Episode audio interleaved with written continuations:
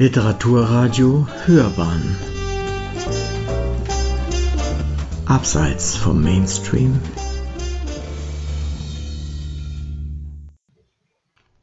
Rezension. Fallobst aus Schwabing. Kurze Notiz zu Hans Magnus Enzensberger. Von Klaus Hübner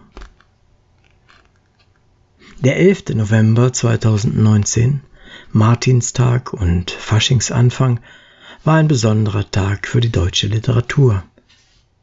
Kein Fernsehzuschauer, kein Radiohörer und kein Zeitungsleser konnte es übersehen. Hans Magnus Enzensberger wurde 90. Runder Geburtstag eines Weltstars der Literatur. Der Medienrummel war gewaltig. Kein Porträt, das seinen Kosmopolitismus, seine Vielsprachigkeit, sein Heimischsein in den Literaturen dieser Welt nicht erwähnte. Seine einen radikal neuen Ton in die deutsche Lyrik bringenden Gedichte sowieso. Das Kursbuch ebenfalls. In Italien hat er gelebt, in Norwegen, Frankreich, den USA und Kuba und viele, sehr viele andere Länder hat er ausführlich bereist. In den meisten Geburtstagsgrüßen kam auch Bayern vor, aber eher unter ferner liefen. In sein jüngstes Buch mit dem Titel Fallobst hat Hans Magnus Enzensberger einen Text vom Juni 1951 aufgenommen. Curriculum vitae. Mit diesem Lebenslauf stellte sich der junge Mann der Studienstiftung des deutschen Volkes vor.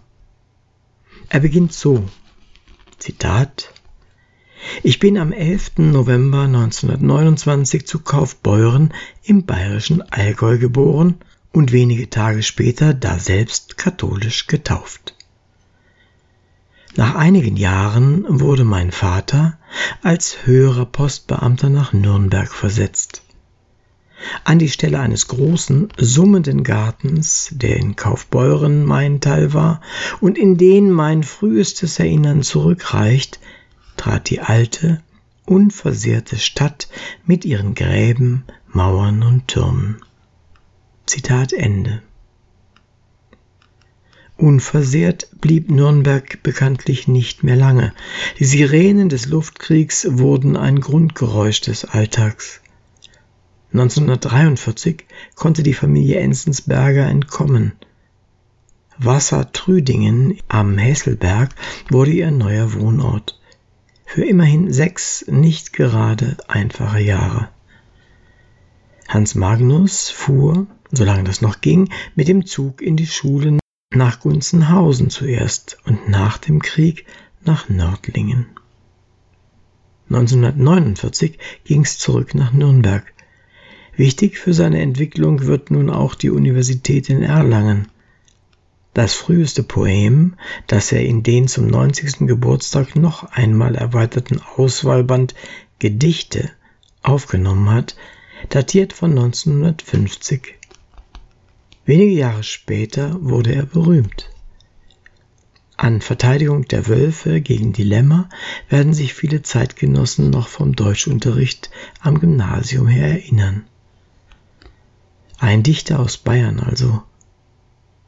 Seit Jahrzehnten lebt er in München, in Altschwabing und dass er sich in der Landeshauptstadt bestens auskennt und sich selten aber doch in aktuelle Debatten wie die um die Untertunnelung des geliebten englischen Gartens einmischt, kann man aus Fallobst erfahren. In diesem Buch sind nicht nur ältere Texte wie Curriculum vitae enthalten, sondern auch zahlreiche neue, skeptische Beobachtungen zur Geschichte und Politik zeitkritische Sortisen, interessante etymologische Betrachtungen und bemerkenswerte Lesefrüchte. Der erste Fallobstkorb beginnt gleich mit Denis Diderot, eine anregende Lektüre, für die es keinen runden Geburtstag braucht.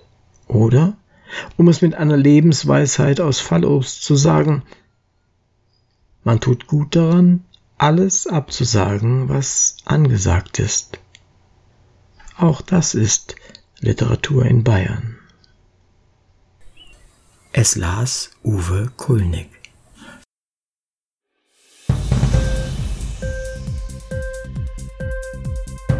Hat dir die Sendung gefallen? Literatur pur, ja, das sind wir. Natürlich auch als Podcast. Hier kannst du unsere Podcasts hören. Anchor, Spotify, Apple Podcast, iTunes, Google Podcasts, radio.de und viele andere mehr.